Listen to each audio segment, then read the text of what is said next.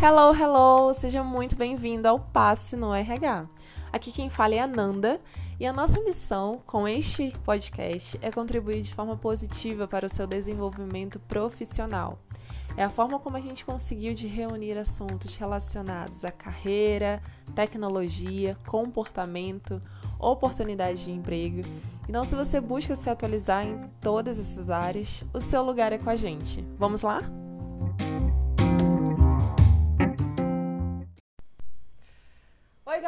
Galera! Tudo bem com vocês? Que a força esteja com vocês. Estamos aqui para mais um podcast. Um, esse podcast é super, hiper, mega especial. Né? Esse podcast é com a nossa funcionária do mês. O nome dela é Lohane Ribeiro. A Lô é um ser humano, assim, linda, maravilhosa, inteligente, esforçada, dedicada, focada determinada. E eu tenho muito prazer, né, assim, em trazê-la aqui para que ela possa compartilhar um pouquinho com a gente sobre as experiências de vida dela, sabe, as experiências profissionais, é, pessoais também, né, que tá tudo, as coisas andam juntos, né, juntas, estão tudo, tá tudo interligado. Alô, assim, é um ser humano fantástico, assim, que eu quero levar pro resto da minha vida, assim, pro resto da minha existência. Mas deixa eu contar para vocês um pouquinho, assim, né, sobre a Alô. É, a Alô, ela mora na Alemanha, né, ela é desenvolvedora, e aí ela vai compartilhar com a gente um pouquinho sobre como que ela escolheu, né, entrar na área de tecnologia, como que é trabalhar na área de tecnologia, é, é, né, sendo uma área que é totalmente aí, por enquanto, né, dominada, né, pelos homens. É, como que é morar fora, né, as delícias e os desafios de se morar fora, nem tudo são flores, nem tudo é lindo o tempo todo. E principalmente morar fora num contexto, né, nessa loucura que a gente está vivendo em plena pandemia.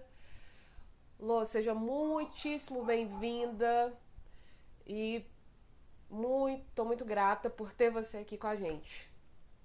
Fala um pouquinho sobre você. Oi, Bárbara, tudo bem? Olá a todos. É, como a Bárbara falou, meu nome é Lohane Ribeiro, sou uma desenvolvedora de software que não bebe café e nas horas vagas eu sou uma guitarrista frustrada. Mentira, gente, ela toca muito bem, toca pra caramba, toca muito. Ah. Ah. É, é um prazer é, participar desse episódio aqui com você. Eu adorei o convite. Para mim, assim, eu estou um pouco nervosa, porque é a primeira vez que eu participo de um podcast. É, então, perdoem assim os meus erros de dicção ou qualquer coisa assim que transpareça o meu nervosismo. Mas é isso aí, é um prazer estar aqui falando com você, Bárbara, e com todos os ouvintes. Ah, seja muito bem-vinda, Lô. Eu vou te chamar de Lô, tá? Certo? Tá bom. Então vamos lá. Eu queria que, você, que a gente começasse, né, a nossa nosso bate-papo. Queria que você me falasse um pouquinho, Lô, como que foi o seu processo da escolha, né, da sua profissão, assim. Por que, que eu tô falando isso, né? Já que eu quero começar o nosso a nossa o nosso bate-papo com essa pergunta. Porque é, é, a gente sabe, né, que o mercado de tecnologia, né, de TI, é, é, tem uma, uma predominância né, é, é, de profissionais homens, né, no, nesse, nessa área, né, e as mulheres estão ganhando cada vez mais espaço nisso, né, nessa área, mas ainda é uma área que, querendo ou não, tem-se um certo, uma certa coisa assim, a ah, mulher desenvolvedora, né, ah, sei não, né, tem uma certa desconfiança, uma certa, né, ressalva assim, na ah, mulher desenvolvedora, não sei, e eu queria que você me contasse como que foi o seu processo, né, de, de, de escolher essa profissão. Ah, eu quero ser desenvolvedora, quero trabalhar com tecnologias. Como que foi? Conta pra gente um pouquinho. Então, assim, é verdade que hoje em dia é uma área é, é predominantemente masculina, é verdade. Uhum. Mas isso é engraçado, Bárbara, que é um, um tópico que eu sempre falo quando as pessoas me perguntam sobre isso, né? É ah. que no início a computação era dominada por mulheres. Então, assim, inclusive o primeiro algoritmo da história foi criado por uma mulher chamada Ada Lovelace. É, é, projetos muito importantes como a Apollo 11, que levou o homem à Lua, o software utilizado no módulo lunar e no módulo de comando dessa missão foi um software desenvolvido por uma equipe liderada por uma mulher, que é a Margaret Hamilton. Uhum. Então, assim, no início, a, a computação era dominada por mulheres e nós temos muitas mulheres extremamente importantes na história da computação. Isso que acontecia, legal. é sim, é muito interessante, porque isso acontecia porque a computação era muito atribuída a, a um serviço como se fosse de secretária, porque uhum. computação era fazer cálculos, né? Era um serviço uhum. que, que a, a, as mulheres faziam os cálculos computadoras, né? São as, eram as computadoras. Uhum. E, e isso mudou depois que o computador foi se tornando algo mais de fácil acesso, que aí o, o mercado foi fazendo propagandas como se fosse um produto masculino e etc. E aí o estereótipo dominou, né? Que computador uhum. era uma coisa mais para homens. E aí esse cenário reverteu e a gente começou a ter a área ser, a área começou a ser predominada por homens, mas no início eram por mulheres. Que interessante, eu não sabia. A gente é, também é história, viu, galera? Tá vendo? É, Mas é super é... bacana, né, a gente entender a, a origem, né, da, como que nasceu, né, como que foi se desenvolvendo a, a, determinadas áreas, né. E é uma quebra de paradigma, né, sério, mas eu não sabia. Interessante, uma informação muito bacana, assim. Legal. Sim, é muito legal e assim é, é interessante você pesquisar também. Assim, eu recomendo para os ouvintes também pesquisarem. Tem muitos artigos interessantes. Tem filmes que mostram isso também. Eu acho é muito interessante. Ah, bacana, depois você me passa. Eu Passo para a galera alguns filmes, algumas matérias, tá bom? Uhum. Mas aí me conta, continua me contando como que foi esse processo de escolha, você, né, você desenvolvedora. Então, aí voltando aqui para Lohane. É, tudo começou assim, o que acontece? É, eu, na minha, eu sou a mais nova dos meus irmãos, uhum. e meus irmãos sempre gostaram muito de videogame. Então eu cresci vendo eles jogarem videogame e eu jogando também. Uhum. Então, o meu interesse pela computação começou pelo videogame. Eu amava jogar e eu queria saber como aquilo era feito. Eu queria saber como que era possível alguém fazer aquilo que eu estava jogando ali, porque para mim era assim a coisa mais sensacional do mundo. Eu passava o dia inteiro jogando videogame e eu queria muito saber como que aquela mágica acontecia. Uhum. E, e aí, como meus irmãos eram mais velhos, e um deles já, inclusive, trabalhava com informática, e aí ele um dia me falou: Ah, para você fazer jogos, você tem que aprender programação. E eu fiquei com aquilo na cabeça. Eu era criança, eu devia ter uns nove anos, nove, dez anos, e eu fiquei com aquilo na cabeça de que eu tinha que aprender programação. Uhum. Só que assim, lá em casa nem tinha acesso à internet, não tinha nada disso. Então só fiquei com aquela informação na cabeça, guardada. Uhum. E aí, anos depois, né, quando eu estava com 14 anos, eu estava já, eu já ia entrar, ir para o ensino médio, eu, aí você começa, né, nessa fase da adolescência, você já começa a se preparar, tipo, o que, que eu vou fazer depois do ensino médio? É, nossa, eu não sabia, eu tinha muitas dúvidas de qual profissão eu ia seguir, porque é, é, eu acho isso, inclusive, até um problema, porque a gente tem que decidir isso muito cedo. Muito né? cedo, né? E acaba que você nem tem repertório suficiente, né? De, de informação, de bagagem, de vivência de vida para poder você tomar uma, uma atitude, né? Uma decisão tão importante na sua vida, né? E falar assim, ah, eu quero ser, eu quero ser isso, né? Eu quero ser aquilo, né? Não Sim. que você.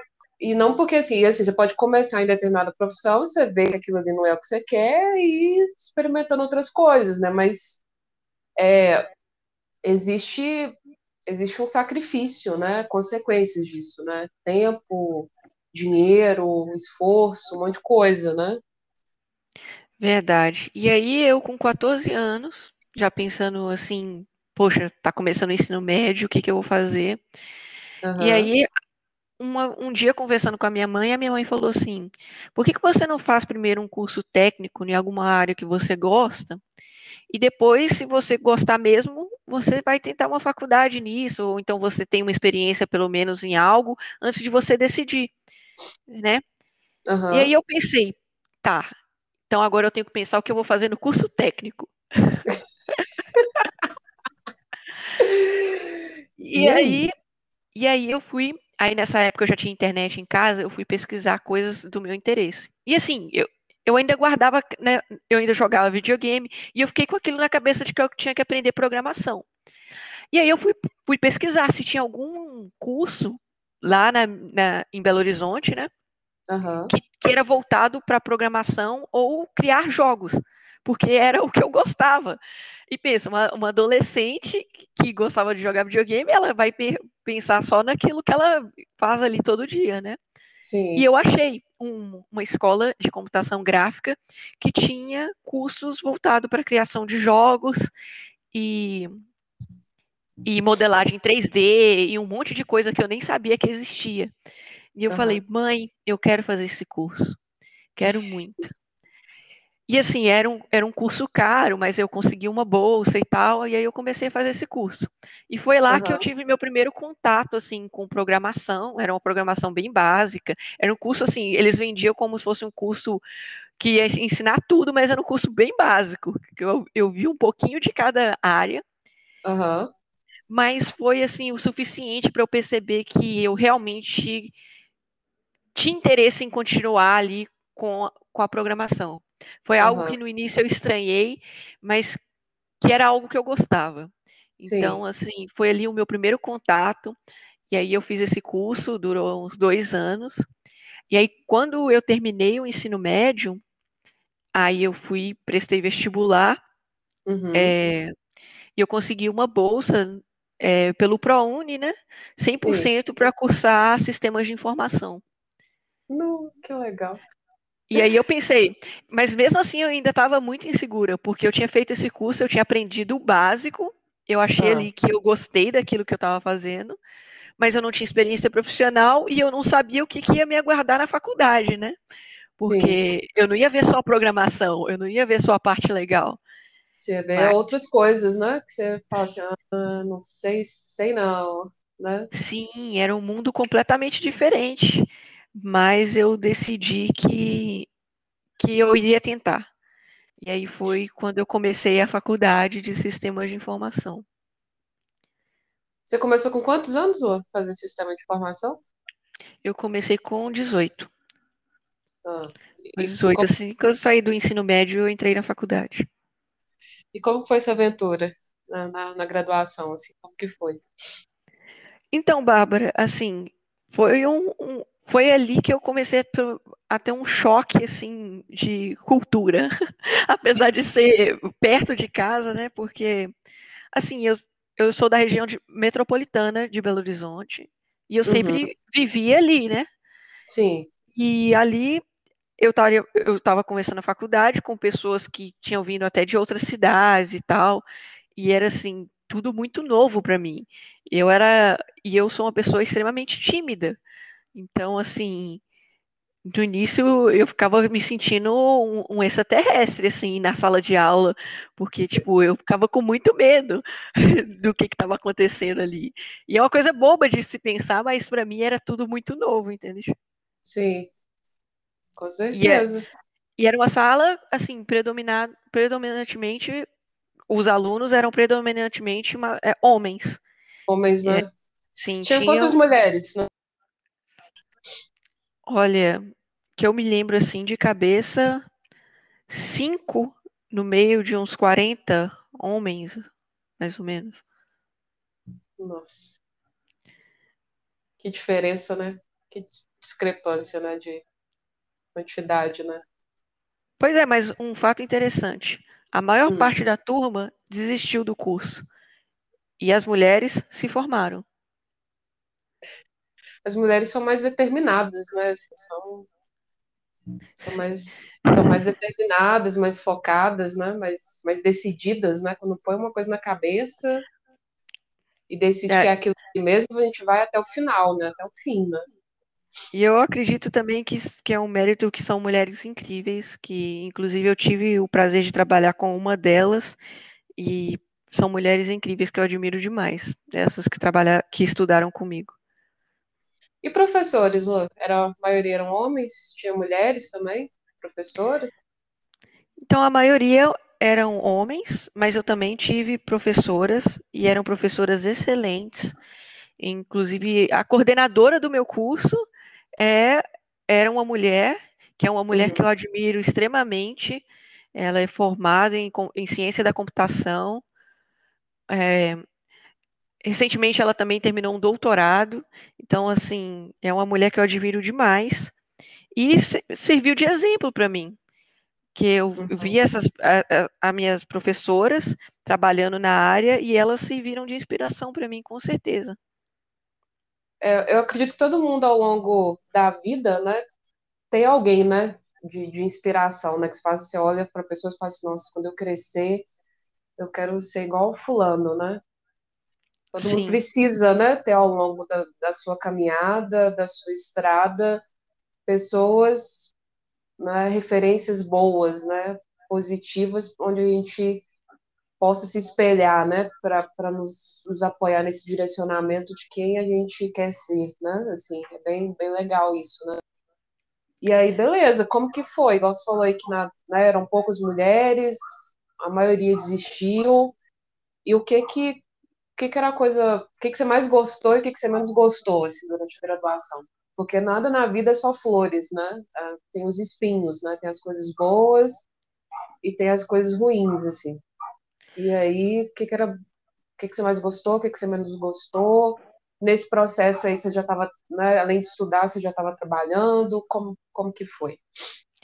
Então, eu comecei a graduação é, no segundo período de, no segundo semestre de 2015, né? Uhum. É, então, eu entrei na faculdade na metade do ano. E, e aí, no segundo semestre, e isso no primeiro semestre eu estava dedicando inteiramente só para a faculdade, eu não trabalhava ainda. Sim. Mas no segundo semestre da faculdade, é, um professor que, que, de algoritmos e programação, uhum. ele, ele me fez um convite de um estágio na empresa que ele trabalhava. Porque ele, ele gostava muito dos trabalhos que eu entregava. Ele fazia um trabalho de. Ele pedia para a gente fazer um algoritmo, ele passava um rascunho de algoritmo, e eu, e eu, eu gostava tanto, Bárbara, eu aprendi a gostar tanto de programação, que eu pegava aquilo e fazia além do que ele estava pedindo, eu melhorava o algoritmo, mas eu nunca fiz isso para aparecer, eu sempre eu fazia porque eu gostava. Sim. E, e isso chamou muita atenção dele. E aí um dia ele falou: Olha, a empresa que eu estou trabalhando está precisando de, um, de uma estagiária. Você tem interesse e tal? Aí eu falei: Olha, eu tenho sim. E aí foi quando eu comecei a trabalhar na uhum. área. E aí eu comecei fazendo esse estágio. Aí eu trabalhava, estudava. E aí foi quando as coisas começaram a ficar um pouco mais complicadas.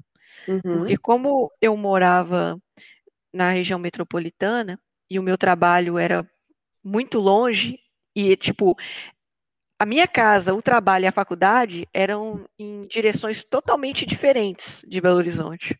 Uhum. Então começou a ficar um pouco cansativo. Tinha dias que eu tinha que pegar sete ônibus por dia para fazer o trajeto casa, trabalho, trabalho, faculdade, faculdade, casa. E e aí esse aí foi quando as coisas ficaram começaram a ficar um pouco cansativas. Mas até aí no estágio era tranquilo, assim mais ou menos, porque eram seis horas por dia, né? Uhum. E, e aí depois de um ano de estágio, é, estudando e trabalhando, eu recebi uma oferta de emprego é, uma oferta de emprego mesmo de desenvolvedora em uma empresa, aí já não era estágio mais. E, e assim, para mim aquilo ali era uma, uma, oferta incrível, porque eu estava ainda no, no quarto, chegando no quarto período da faculdade, e eu recebi essa oferta de emprego. E aí eu aceitei, aí as coisas ficaram mais complicadas ainda. Porque aí é eu trabalhava oito horas inteiro, por né? dia, era trabalhando oito horas por dia e à noite faculdade. E aí Sim. os fins de semana eram inteiramente dedicados a trabalho de faculdade. E aí foi, eu acho que foi a, a época assim que foi mais difícil, porque eu acordava às 5 horas da manhã, me preparava, ia para o trabalho, trabalho, faculdade, faculdade, casa, chegava em casa meia-noite, no outro dia acordava às 5 horas da manhã, fazia todo o trajeto de novo. E assim, e, e isso é uma coisa que os meus amigos faziam também, e um monte de gente faz isso o tempo todo, e é muito, é muito exaustivo, sabe, Bárbara? Isso é uma coisa assim que, que cansa muito a gente e que era um, é uma coisa que poderia ser muito melhor. É, verdade. Então, geralmente quando eu conto essa parte, né, que, que eu que eu passei, eu, eu, jamais romantizo essa parte de falar, poxa, batalhei muito, me esforcei, é por isso que eu consegui, porque não é uma coisa que dá para você romantizar assim, porque é uma coisa muito difícil e é um, e é um, um esforço muito grande. E às vezes, mesmo você querendo se esforçar para poder fazer isso, trabalhar, estudar, às vezes não é possível. Então, assim, é uma coisa muito, muito difícil. Alguma deixa a desejar, né? Como a gente não consegue segurar todos os pratos, né? O prato cai, né? Então Sim. exige sacrifícios, né? Renúncia. É...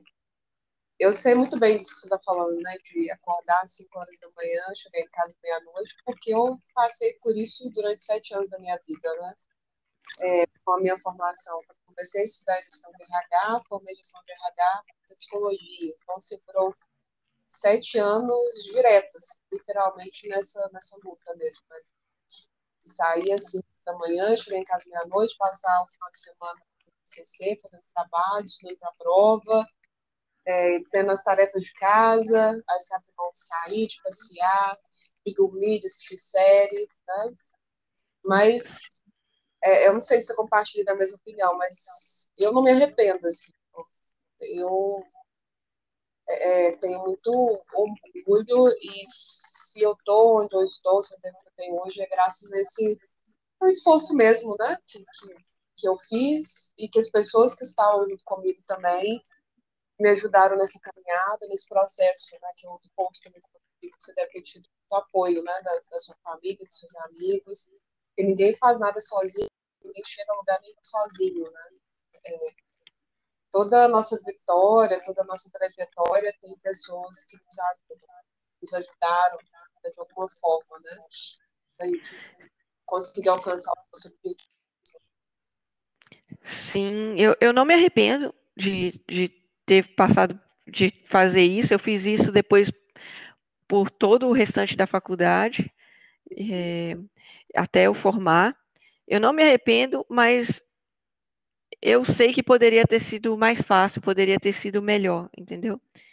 E eu sei que tem muita gente que faz isso e é muito exaustivo. E se você que está ouvindo aí o podcast, você faz isso, você é um herói, porque não é fácil, eu sei como que é.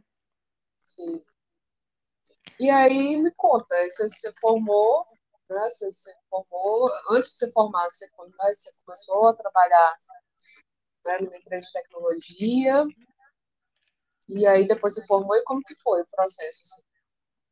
Então, durante aí, durante a minha formação, eu mudei algumas vezes de empresa, é, eu consegui algumas oportunidades muito interessantes, é, e paralelo ao, à minha faculdade e o trabalho, eu estudava por fora também, e assim, porque é uma área que você tá, tem que estar tá sempre em constante aprendizado, né?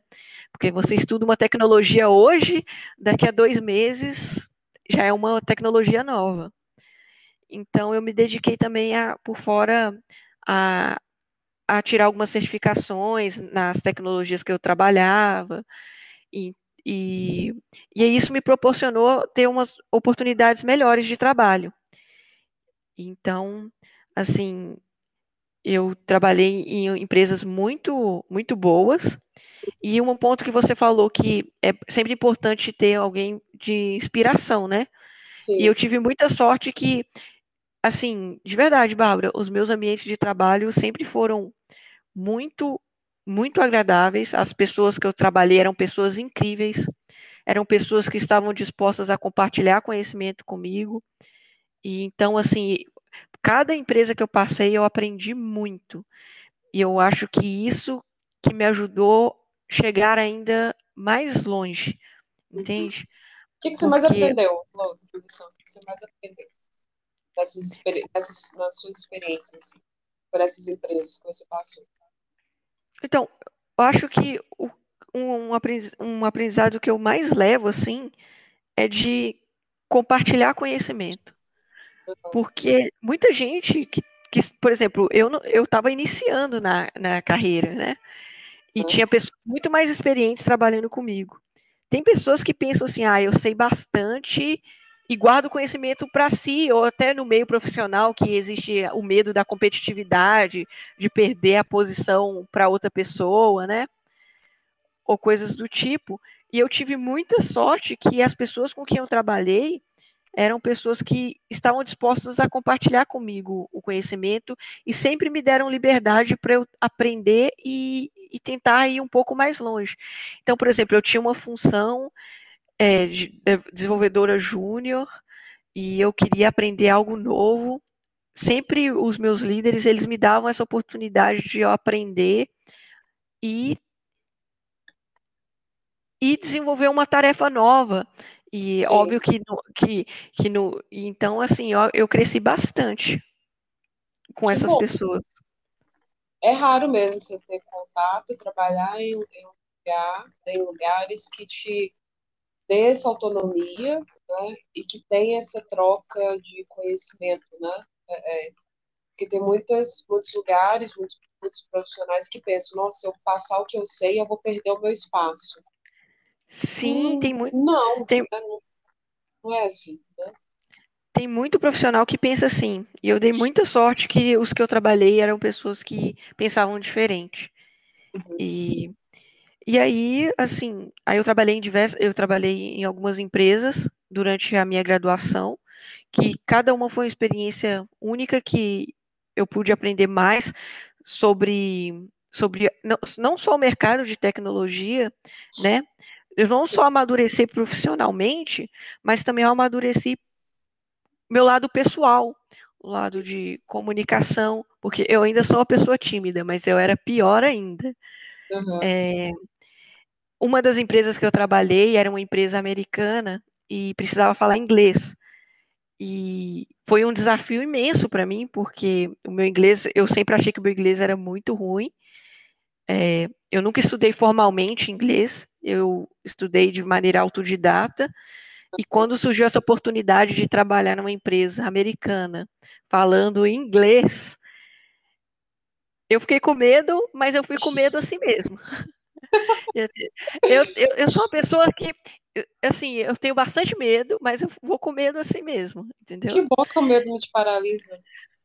Pois é, aí eu recebi essa oportunidade de trabalhar falando inglês e foi muito legal, porque eu, eu, eu perdi um pouco a timidez e o medo de falar outro idioma com outras pessoas, e eu pude aprender mais ainda, né, porque eu estava praticando o idioma.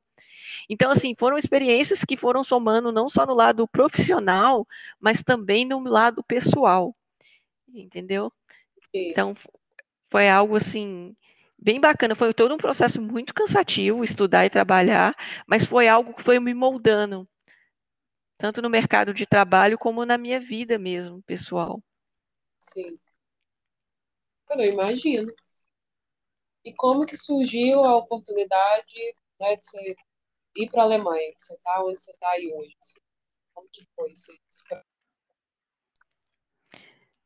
É, aí quando eu estava no último período, né, da faculdade, é, eu recebi essa proposta, essa empresa entrou em contato comigo, né, para eu fazer o processo seletivo. Uhum. Porque eu, eu, tinha, eu tenho um amigo que trabalha nessa empresa e eles estavam precisando de desenvolvedores e esse meu amigo passou o meu contato para a empresa. Aí a empresa entrou em contato comigo para eu começar o processo seletivo. E eu nem queria fazer o processo seletivo. Porque, igual eu te falei, eu, eu, eu tenho muito medo de fazer essas coisas e eu estava muito apreensiva, né? Eu estava uhum. no último ano da faculdade, eu estava no último semestre da faculdade. Mas eu decidi fazer esse processo. E. E assim, foi um longo processo.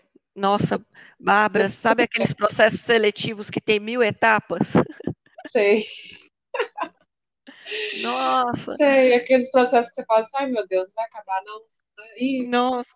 E, e a cada. E, e, e, os horários das reuniões por causa do fuso horário era tipo assim, a entrevista, ah, vamos fazer meio-dia. Aí meio-dia aqui na Alemanha, no Brasil era sete horas da manhã, aí eu tinha que acordar seis horas, me preparar para a entrevista às sete, virtual, e eu naquela apreensão assim, né? Uhum. Mas mas aí eu fiz o processo seletivo, é, e cada etapa que eu ia passando, eu ia pensando assim, meu Deus. Tá quase. Tá quase. E, e assim, eu, antes eu, eu queria falar que eu sempre tive vontade de morar no exterior, né? É, só um, um, um parêntese aqui que eu sempre tive vontade de, de morar no exterior, porque é, eu sempre via, assim, nos filmes ou na televisão, coisas da Europa e de outros países, e eu ficava querendo conhecer, eu queria viajar, eu queria conhecer. E a gente sabe que morando no Brasil, para você viajar é muito caro, né? É. E aí, quando surgiu essa oportunidade de eu fazer um processo seletivo para morar no exterior, eu pensei, caramba, eu vou poder viajar para caramba. Olha a mente da, a mente da, da jovem. vou poder viajar para caramba. Aí, beleza. Aí, voltando para o processo seletivo. E aí, beleza, eu fiz cada etapa, fiz toda. Eu acho que durou, Bárbara, uns dois meses esse processo seletivo. Porque era uhum. muita coisa que eu tinha que fazer. Era teste técnico, um monte de coisa. Uhum, eu imagino. É, aí eu tô, falando mais do processo, né? Porque você é, é, é, dessa área, né? Dos recursos humanos. Então é uma parte interessante para você. É. E só que aí é, eu fiz a, a, última etapa e aí a empresa falou que, que, que, precisava fazer uma última chamada comigo. Se eu tinha 30 minutos disponíveis. Falei, claro. E aí eles entraram em contato comigo me parabenizaram, falaram: a gente gostou demais de você, você está aprovada, me fizeram a oferta. E eu, assim, eu estava querendo né? pular, eu queria pular no meio da entrevista, assim, da reunião, e eu me segurando, né? Uhum. E aí, ah, você foi aprovada para e, e tal. É, Aí, se você concordar, aceitar nossa oferta, a gente vai precisar que você mande esses documentos aqui para gente. Aí, o primeiro documento da lista, diploma. Ah, diploma. Ah, é verdade. Aí foi quando eu fui e falei. Então. Então. É, o que que acontece? Eu fiz o processo seletivo, mas eu não formei ainda. Eu ainda estou na graduação. Aí a moça primeiro ficou meio assim. Ela fez uma cara meio de que eu entendi que acabou, entendeu? Já era. Mas ela foi e falou assim: Ah, não. É... Espera então que a gente entre em contato com você depois. Aí ela desligou a chamada e nisso eu pensei assim: Poxa, acabou, né? Porque eu não, não sou formada no outro dia, ela entra em contato de novo comigo e fala: Lohane, não tem problema. Você já está para formar, porque faltava, acho que faltava três meses para eu formar.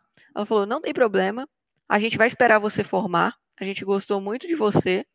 A gente espera você formar e depois a gente entra com o processo do seu visto e você vem. E aí eu achei isso incrível, porque a empresa estava disposta a esperar eu me graduar para eu poder me mudar para a Alemanha. E no início eu pensei assim, eles vão eles não vão esperar nada. Quando eu chego, quando eu formar, eu mandar e-mail, ninguém vai lembrar que eu existo. Mas eles realmente esperaram. Quando eu me formei, eu entrei em contato com eles, começaram o processo do meu visto. E assim, eu formei em agosto e em, em outubro de 2019 eu me mudei para a Alemanha. Muito bacana a atitude deles, esperar se formar. Bem, bem raro, né? Porque, Sim. porque a maioria das empresas, né, igual eu trabalho na área de tecnologia, é, não tem tempo, né? As coisas são muito voláteis, são muito rápidas, muito dinâmicas, né? Os projetos não esperam, né? Mas legal, é bacana eles terem tido essa, essa consciência de, de, de estar dessa forma. Legal. Muito bacana mesmo. Diz muito sobre a empresa, né? Bom. Sim. Sim, foi, e foi uma coisa assim que eu, que eu fiquei muito surpresa. Mas aí eu me mudei em outubro de 2019, vim para a Alemanha. Aí começa os desafios que, que ninguém vê. Ah, eu imagino. É porque as pessoas, quando você. Né, tem muita gente. A gente tem muito aquela visão, né, o brasileiro, né, de uma na minha percepção, assim, de que é lindo, maravilhoso, que é um mar de rosas morar fora, né?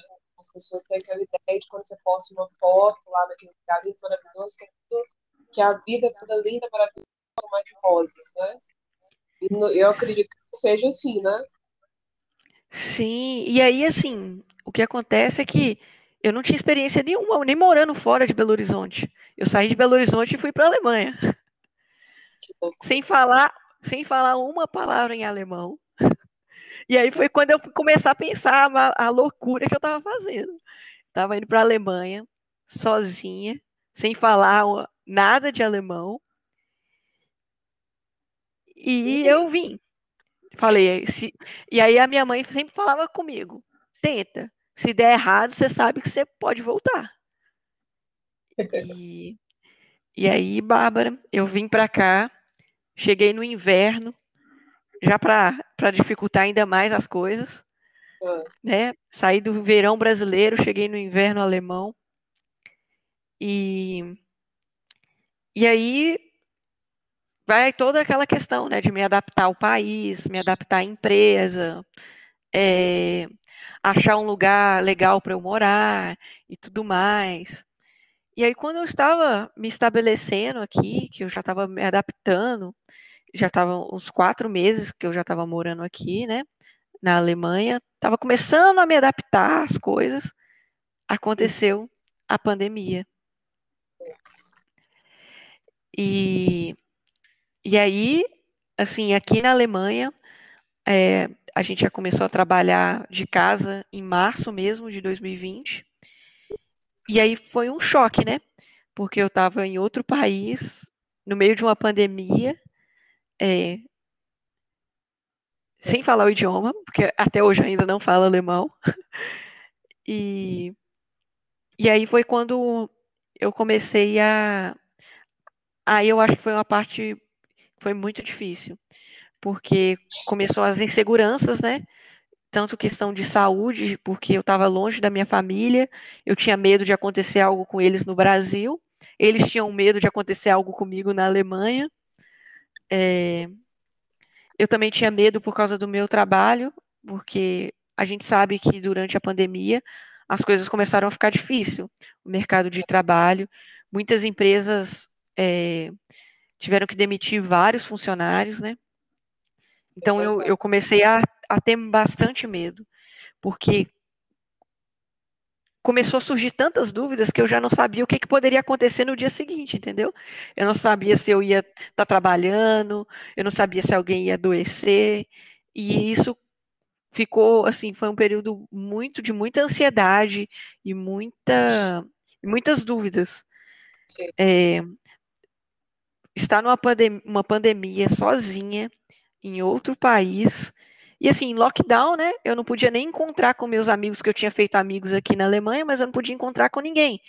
Então era assim, eu 24 horas, todo dia, sozinha, dentro de casa, trabalhando, fazendo minhas coisas. Os planos de viagem. Ah, aquela Lohane que, que queria viajar, os sonhos foi jogado pro alto. É, e aí, e aí foi, um, foi um, um, E assim, eu tive que me adaptar ao trabalho, ao o trabalho de casa, né? Porque Sim. todo mundo começou a trabalhar de casa. Eu, inclusive, até hoje, ainda estou trabalhando de casa. A gente ainda não voltou 100% para o escritório. E. E é isso. Ano passado foi bem difícil, mas agora eu acho que esse ano já está bem melhor. Eu já me vacinei, é, as coisas aqui estão mais flexíveis e as coisas estão ficando melhor. E eu tenho esperança de que até o final do ano vão estar ainda melhor. Poder viajar. Mas, sim, e eu, e eu poder finalmente curtir o, curtir o meu sonho europeu, né? De poder viajar, de curtir as coisas, de conhecer, de aproveitar melhor a Alemanha e tal. Sim. Ô, e como que é, igual você está aí na Alemanha, como que é, qual é a sua percepção sobre o mercado de tecnologia aí na, na Alemanha, assim, em relação às mulheres? Tem outras mulheres? Eu acredito que também seja predominante né, os homens, né? Tem mais homens. Mas qual é a sua visão sobre isso? Assim, como o mercado de tecnologia aí fora, né, você já teve a oportunidade de trabalhar com TI, tanto aqui dentro, né, tanto aqui no Brasil, e agora você está aí fora. Qual é a sua visão sobre isso, assim, principalmente em relação a, a mulheres, assim, sabe? Então, então, Bárbara, eu não tive contato ainda com pessoas de outra empresa, até porque, assim, do, devido à pandemia, a gente fica em casa, só trabalhando para minha empresa mesmo. Mas, assim, o que eu percebi é, que por, assim, é na cidade que eu moro e também em Berlim, né? Eu não moro em Berlim, eu moro em Hamburgo. Mas eu percebo que por ser empresas de tecnologia que chegam a buscar funcionários em outros países, acabam sendo empresas muito diversificadas. As pessoas têm, têm uma diversidade imensa de pessoas nessas empresas e assim de diferentes culturas, é, mulheres, homens, de diferentes países, diferentes culturas, com diferentes bagagens, e, e eu acho isso muito incrível. É, no meu time, assim, eu não trabalho com, com nenhuma mulher, mas eu conheço várias mulheres que trabalham na empresa que eu trabalho, e assim, são, de, são mulheres incríveis também, e cada uma de um país diferente, o que eu acho mais sensacional ainda. Que doido, deve ser fantástico.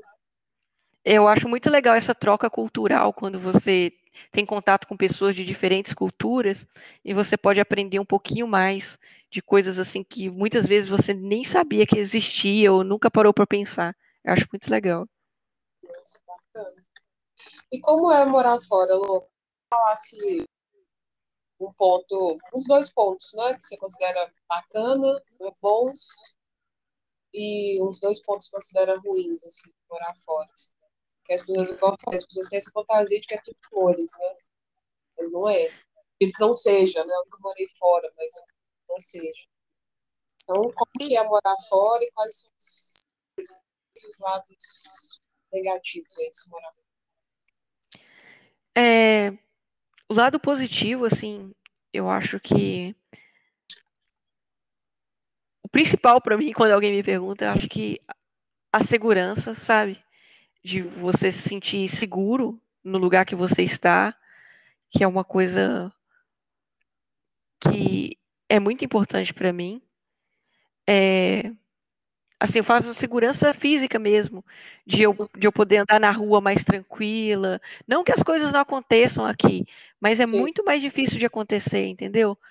É, Aqui a gente vai, a gente sai, fica no parque com os meus amigos até 11 horas da noite e, tá tudo de boa, entendeu? No Brasil eu jamais faria uma coisa desse tipo. É, você não precisa de né, segurar na bolsa com medo de ser assaltado, né? Igual é aqui no Sim. Brasil. Né? Aquela tensão o tempo todo, né? Então, assim, a segurança. É, eu também acho que a facilidade de poder ter as coisas que eu gosto também é um ponto positivo. Não que aqui, porque as pessoas têm a impressão de que ah, você ganha em euro, então você está rico. Não, eu ganho em euro, mas eu gasto em euro. Então, assim, não tem como eu ficar fazendo conversão para real para falar, nossa, eu, como eu ganho bem. Não, uhum. eu já nem penso em real mais, eu já penso nos meus gastos que são em euro. Então, assim, os gastos são altos, principalmente aqui na Alemanha, que são altos, mas eu tenho acesso às coisas que eu gosto, por exemplo, eu gosto de música, eu gosto de guitarra. No Brasil, você vai comprar um instrumento musical, para quem toca, sabe que os valores são um absurdo. Aqui não, aqui é uma coisa que eu tenho acesso, são preços assim que são acessíveis, entendeu? Sim. E essa facilidade de você poder ter as coisas, né? Que é o poder de compra, que aqui também é sensacional, não tem nem comparação com o Brasil. No Brasil você tem que trabalhar um tempão para conseguir comprar algo, e aqui não, aqui eu posso ter que juntar o dinheiro durante um tempo, mas eu vou conseguir comprar aquilo e de uma qualidade boa. Sim, é igual que no Brasil você precisa trabalhar seis meses no ano, e aí, dependendo, você trabalha três, seis meses, né? Pra você conseguir comprar, vezes até menos, né? Sim. E, assim, no âmbito profissional, eu diria que a experiência no exterior é muito interessante, principalmente por esse contato com outras culturas, porque para mim, assim, eu gosto de aprender bastante, não só no ramo profissional, né? Eu gosto de ter, ter também uma bagagem pessoal de, dos espaços que eu trabalho. Então, assim, do mercado de trabalho, é uma experiência muito diferente.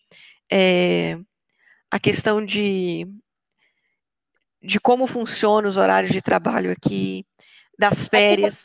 Você trabalha quantas horas por dia? Aqui eu trabalho oito horas, mas não existe aquela cobrança de. Eu não sei em outras empresas, né? Mas pelo menos o, onde eu conheço, é, não tem essa pressão de você tem que ficar fazendo as oito horas, bater ponto. A gente trabalha mais com a mentalidade de você está entregando o que, você, o que precisa ser feito. Então é isso. E tem também a questão das férias, que aqui é muito mais legal, porque você tem uma quantidade de dias úteis que você pode tirar de férias por ano. Então, todo primeiro de janeiro, esse, esses dias, você ganha esses dias, que são 27 dias úteis por ano, e você pode escolher tirar eles da maneira que você quiser.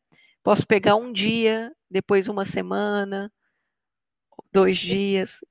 Eu posso tirar da maneira que eu quiser. Legal. E tá, você falou de alguns pontos positivos, né? Alguns pontos bons, assim, você considera bons, esse morar fora. E as dificuldades, Lu? Que é difícil, assim, em relação a morar fora. Olha, Bárbara, principalmente com a minha experiência durante a pandemia, eu diria que é a distância.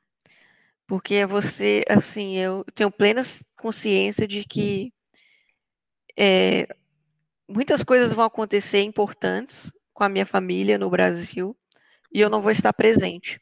E a primeira vez que eu parei para pensar e eu senti isso foi, foi ano passado, quando o meu sobrinho nasceu. E era uma coisa que eu queria estar presente e eu não estava. E o mesmo acontece com agora, com ele crescendo e eu não estou presente. E outras coisas virão e eu não estarei presente também. E isso é uma coisa que, que muitas vezes dói bastante, entendeu? Essa distância. Mas, principalmente no, no período da pandemia, né? Porque tinha essa insegurança com a saúde da família e tudo mais. Mas eu acho que isso é algo, apesar de ser difícil, é algo ainda que dá para para amenizar com minhas visitas no Brasil. Só que não é uma visita que eu vou poder fazer todo ano, entende? Sim. E, e, e, nem sempre também, eu não sei se eles vão poder vir me visitar também. Então, eu acho que esse ponto é um ponto que eu vejo muito negativo. O outro ponto é que é, eu estou num país que não é o meu e eu não falo o idioma. E isso é, é uma barreira muitas vezes muito grande quando você tem que resolver algum tipo de burocracia ou algo do tipo. É, felizmente, assim, na, todas as vezes que eu precisei, alguém falava inglês uhum. e eu uhum. consegui me virar. Mas é um pouco chato, sabe? Você tá num transporte público, a galera conversando, rindo, ou qualquer coisa assim, e você tá meio tipo, poxa, eu não entendo nada, sabe? O que estão falando, né? É, e isso faz com que você se sinta ainda um pouco mais só, né? Aí, então esse é um, um, ponto, os pontos que eu vejo que é, são negativos. E, e é isso. Beleza. Bom, a gente nossa fala sobre um tanto de coisas, eu acho que é muito bacana você compartilhar um pouquinho da sua da sua história de vida, da sua vivência com a gente. É, e aí, para a gente encerrar, eu queria que você falasse, assim, né, é, é, eu falei, eu, eu vejo você, para mim, né, você é um exemplo, assim, de vida mesmo, sabe? De, de luta, de, de determinação, de correr atrás dos seus sonhos, sabe? E eu queria que você deixar só uma palavra para as pessoas é, que estão aí, né, cada um na sua luta, no seu dia a dia, porque a vida não é fácil para ninguém, todo mundo tem, tem sua luta, tem suas dores, tem suas dificuldades, tem seus problemas. Mas eu queria deixar alguma dica, alguma palavra para as pessoas, é, para todo mundo que está aí, né, passa perrengues, desistir de lutar pelos seus sonhos você?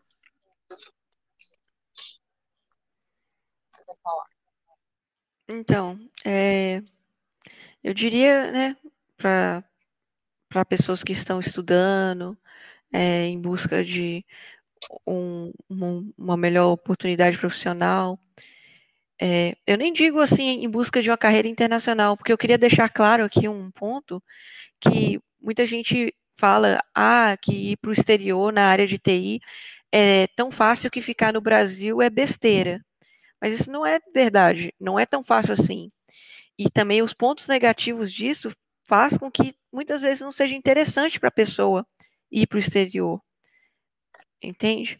E então, assim, seja qual for seu, os seus objetivos, faça o que te faça sentir bem.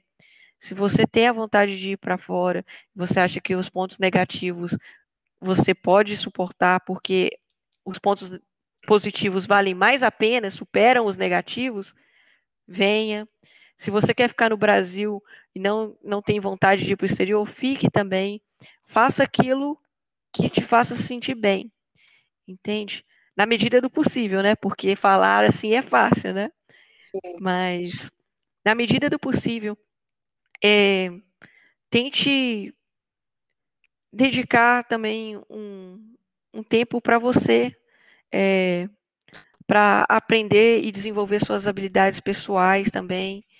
É, porque muitas vezes a gente tenta focar só na parte técnica, mas eu aprendi que desenvolver o lado pessoal também é muito importante em qualquer área, não só na tecnologia.